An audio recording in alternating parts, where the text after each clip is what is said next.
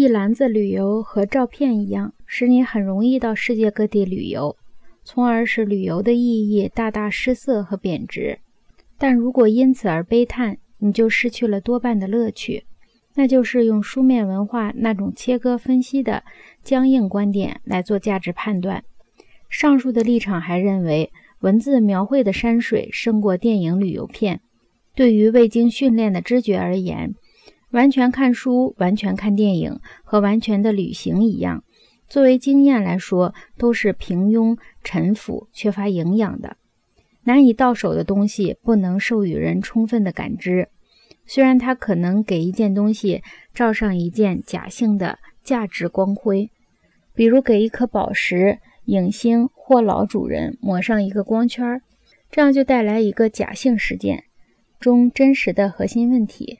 假性事件是人们普遍给新媒介贴上的标签儿，